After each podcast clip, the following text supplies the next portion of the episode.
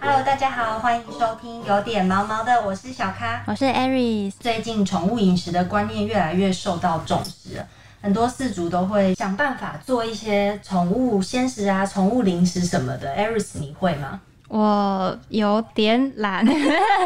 我觉得我们今天这个来宾真的是很厉害，然后我自己还蛮迫不及待想要听他分享很多没事情的。错，而且我觉得就是愿意花心思帮自己的毛小孩做各式各样的食物，真的是非常的用心，我非常的敬佩。对，所以我们就要欢迎宠物营养师莱恩。 Hello，大家好，欢迎来嗨，恩，莱耶恩，你好。好，干嘛尴尬啦？因为我觉得我的你在中间做那么久了，对啊，然后刚刚应该一开始就要跟大家打个招呼这样哦，因为我不知道今天有录影啊，哦，就是对简单的小录影，对不对？对对对，好，好，但是就是想要问一下这个宠物营养嗯师，那个时候为什么会觉得想要钻研这个部分的学问呢？嗯，其实就很单纯啊，因为自己养了狗之后，嗯我就觉得很奇怪，因为我以前的我以前其实嗯做的工作都跟宠物没有关系，嗯但是我一样是营养师，只是我是人的营养师。人对，类我营养当时师，在医院工作，对，然后医院工作之后，我就是养了自己的狗之后，就觉得哇，那为什么兽医跟我们讲的都跟我跟我的病人讲的东西都不一样？因为呃，例如说这样好了，兽医会跟我们讲说，哎、尽量不要给你的狗狗吃人的东西哦。哦，对，但是像我们就会跟呃人类说， 哎、尽量不要吃加工食品，但是这是很冲突的，因为通常呃做给狗狗吃的东西都是加工食品，例如说饲料啊，然后例如说你在外面买的零食啊，这些都是很加工的，对。那为什么我们不能够用天然的食材做给宠物吃呢？嗯，那我那时候有这个疑问之后，就花了很多时间去研究，嗯对，所以就是后来就慢慢的转成教学，教别人怎么做这样子，嗯，对。所以当初就是基于这个，觉得我们狗狗也是可以吃一些天然的食材的部分，所以才踏进了这个领域。对，因为我觉得这本来就是理所当然的。他们既然是自然界当中的生物，嗯那为什么不能够吃自然界当中的东西？嗯，对，那莱恩当时是有上了什么样的课，或是一些执考一些执照之类的吗？嗯，其实是这样子哈，就是虽然说，诶、大家叫宠物营养师，但是其实台湾是没有宠物营养师这个职业的。我在做的其实就是教人家做鲜食。那呃，我有的也只是一般的营养师的执照，那但是因为营养师他又受过的呃专业训练，他其实会比较就就是营养营养方面的训练嘛，它其实会比一般的呃我们说的这个兽医的营养的专业扎实还更对，是更嗯稍就微扎是实专一门的点。营养嗯学嘛，对，因为以前兽医也有所谓的营养学，嗯但是他们会比较偏向是，哎、怎么样养这只牛 可以比较大只，哦 或者说让它哎、牛奶比较多，嗯这样子的一个 这样子的一个训练。嗯，但是宠物的话，不需要说我要把它养到很大只，然后要补多呃，嗯少对对对对对对，因为现在的宠物其实，嗯、就是所谓的伴侣动物啦。对对对，我们大家都把它看成，我们说毛小孩嘛对，都把它看成是跟家人一样的方式去对待，嗯所以就会有这样子的一个需求产生，就是我们希望让它可以吃得更好，对，而不是只是让它可以有生命活下去这样子而已。让它健健康康，主要就是要陪伴主人可以活得更哎、我觉得这倒是健康，其实很很就是假设这样子好了，因为我、我做这个有段时间了，嗯对对对我不认为就是你让他吃鲜食会会长寿身体上面会更长寿哦。嗯就如果说大数据看起来的话，这个倒是不一定，但是有一件事情可以确定，就是他的生活品质一定会更好。怎么说啊？哦，因为嗯至少你家的宠物每天会在吃饭的时候都会很开心，哦每天都吃不一样的东 西，对对，因嗯为每天在那边煮的时候，啊，你就感感觉到那个雀跃的心情，哦对对对，然后他吃的时候也都会很开心。那我觉得这个很明显的就是生活品质上面会有个提升，嗯嗯对， 看待动物的角度还蛮不一样的，就是跟一般兽医营养学。哦，对对对，因为平常你讲就是我以前，嗯，因为我营养师嘛，嗯，对，然后后来不做了，其实原因也很简单，你看我这个身材，我就不是很很适合当人的营养师，但 是那怎么样？突然嗯，不克制是不 自己挖个洞对跳，对，没有，因为我怕会被网友酸，就是、哎这样当什么营养师？OK，好，其实没有，我们要当人的营养师了，好吗？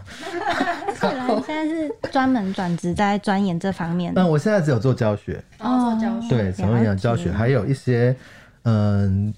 有一些厂商可能需要开发新产品，新产品嗯配方、宠物食品的配方等等这样子。嗯，对所以莱恩学习这个知识大概有十年、五年嗯，应该有七八年了。哦，嗯那也蛮久的耶。，对，但是营养学是从小开始学嘛，嗯， 对，所以 蛋豆鱼肉类嘛，永无止境的一个 啊，对，因为我我做营养师的时间，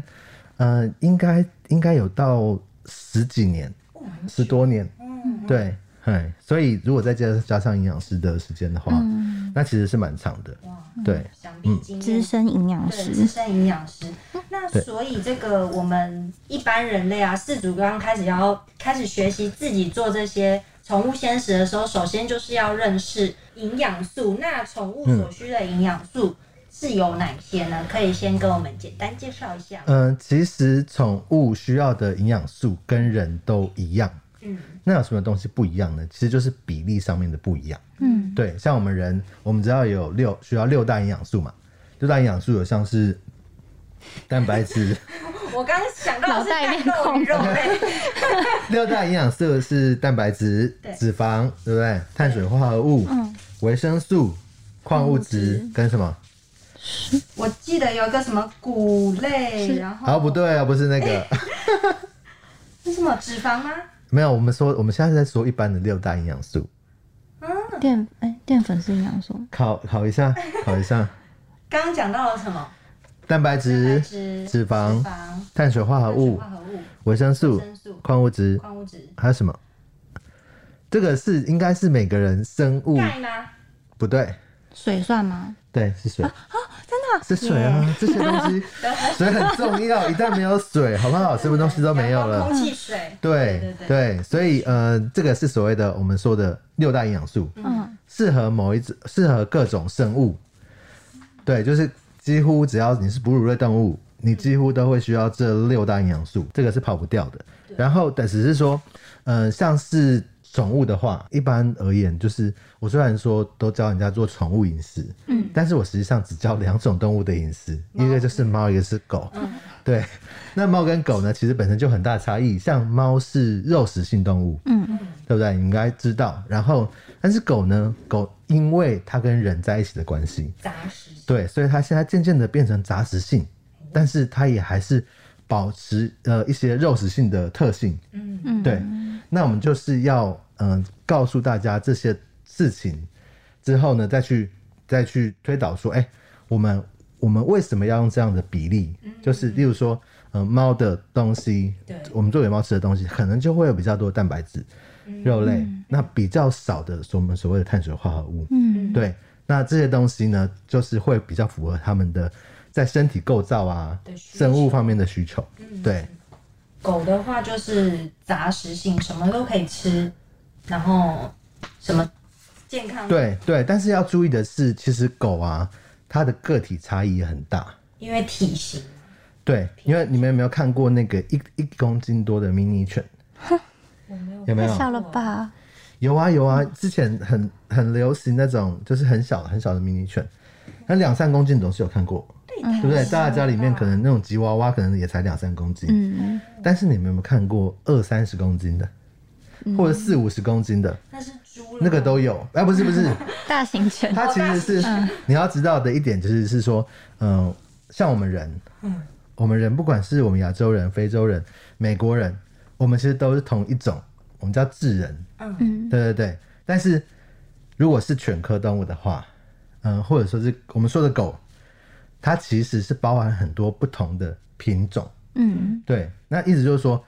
嗯，我们相较于非洲人的血缘关系，嗯，跟呃一只贵宾狗，相较于一只那个藏獒的那种血缘关系，其实是差很多的。对，那就代表说，呃，在做宠物的饮食的时候，我们其实是会有很大的弹性，嗯，因为品种之间的差距很大，嗯，对，不像我们人就是都是这么的相似，嗯，对吃的东西也差不多，对对对对对，嗯了解。 那想请问来人，就是像比如说像你这样子教学啊，或者是在跟一些学员吗？就是谈天的过程中，你有没有觉得，呃，主人或饲主，我就我们在做鲜食的时候，有没有什么东西、什么营养素或什么方面是最容易忽略的？最容易忽略的，其实呃最明显的一个啦，就是钙质。嗯哦，对，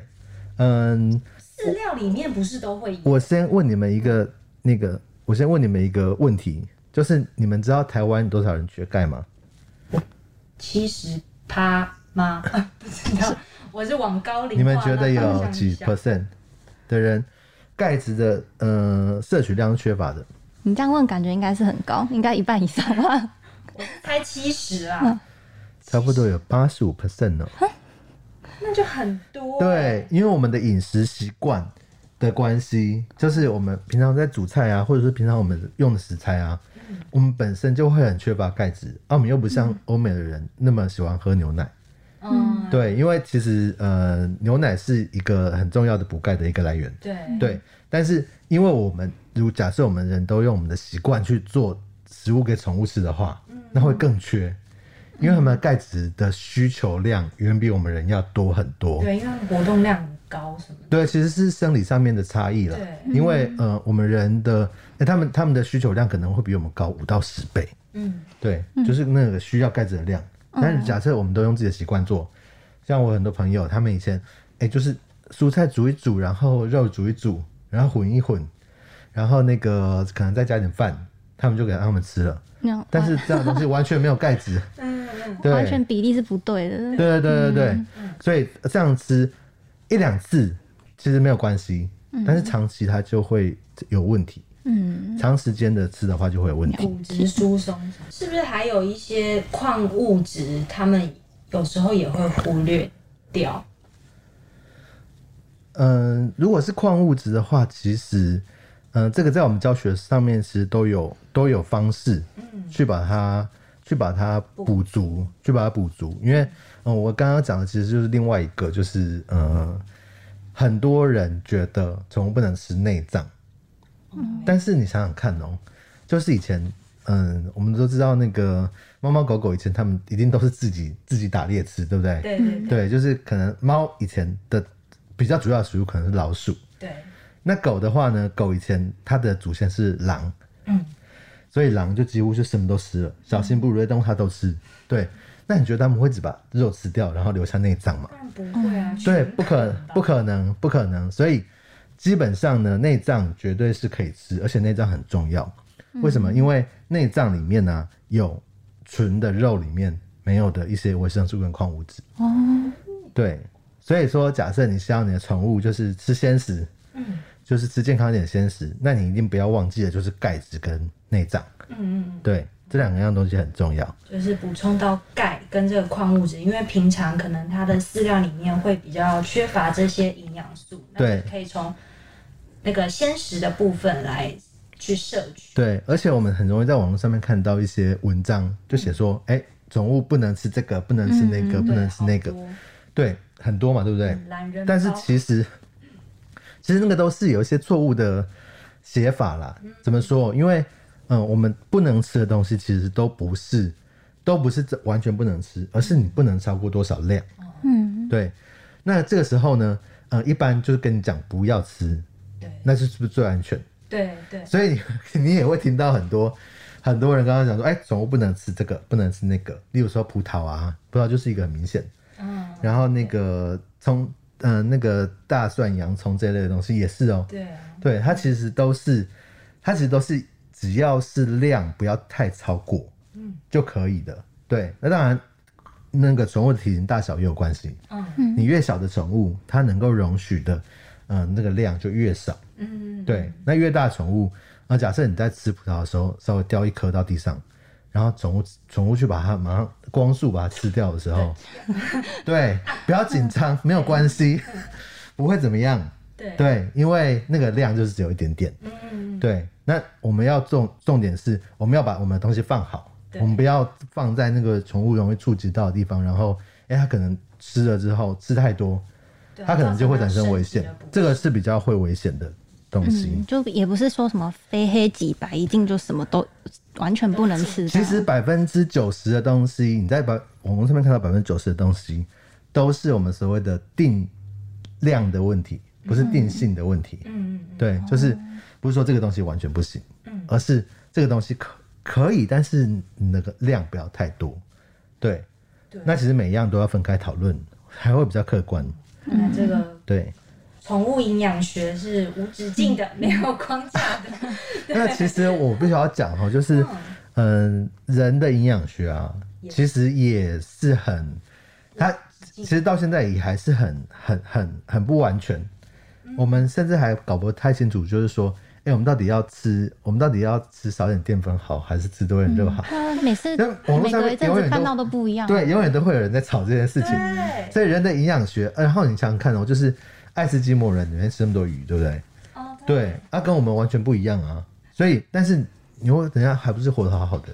对，所以这个还其实还有很多我们不知道、不确定，然后还没有研究清楚的地方。对，对，但是我觉得有点原则是可以把握的，就是不管是哪一种食材，嗯，新鲜是最重要的。没错，，对，你要给他吃的，你应该不要，你应该应该不要那么在乎，就是说他需要吃什么，而是要在乎说你食材的新鲜度。嗯，对，对，了解。嗯，而且食物新鲜的话，通常就是好吃啦，我觉 得对对对，其实他们是闻得出来， 食物新鲜慧就慧，好慧慧，你要说一个很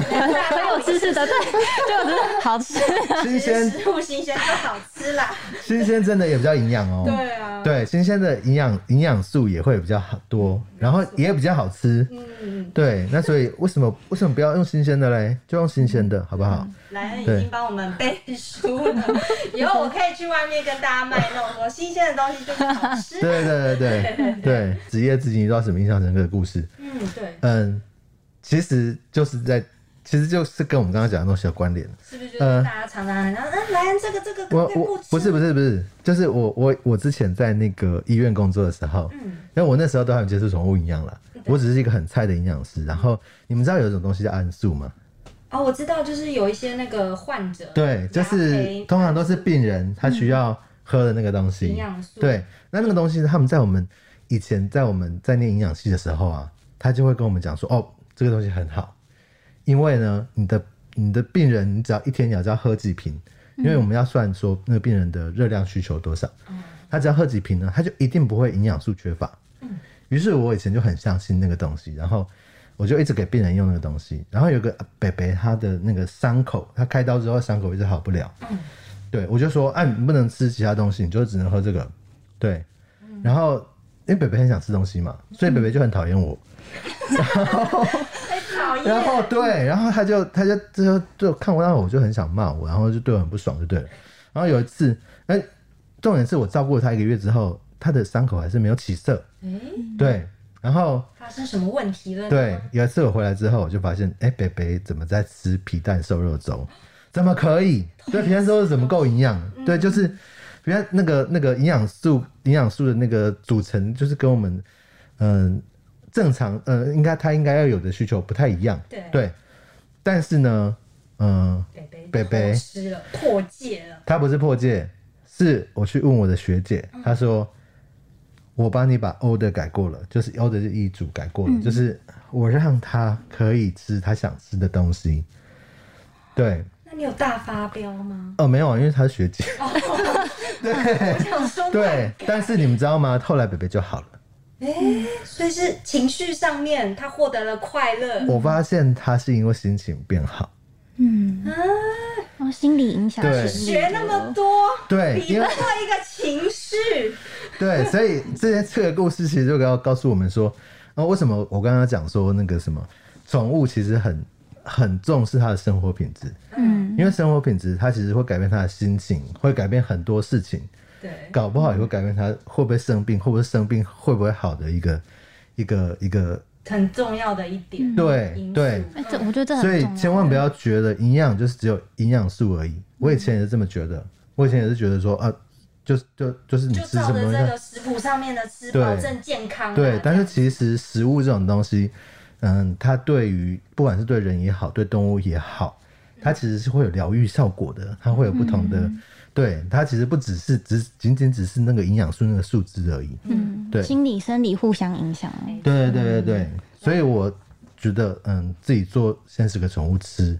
还蛮不错的。嗯，对疗愈自己也疗愈宠物。对，对，嗯，好，那我们今天大概就聊到这边。喜欢我们的话，欢迎留言告诉我们，给我们五颗星评价。每周一五订阅跟收听有点毛毛的，然后呢，我们有点毛毛的有 IG 了 哦，大家要记得去追踪。嗯还有，IG 搜寻有点毛毛的就看得到喽。对，没错。好，那今天就先谢谢莱恩跟我们分享他这个谢谢营养师的故事，谢谢莱恩，谢谢。莱恩， OK，拜拜拜。拜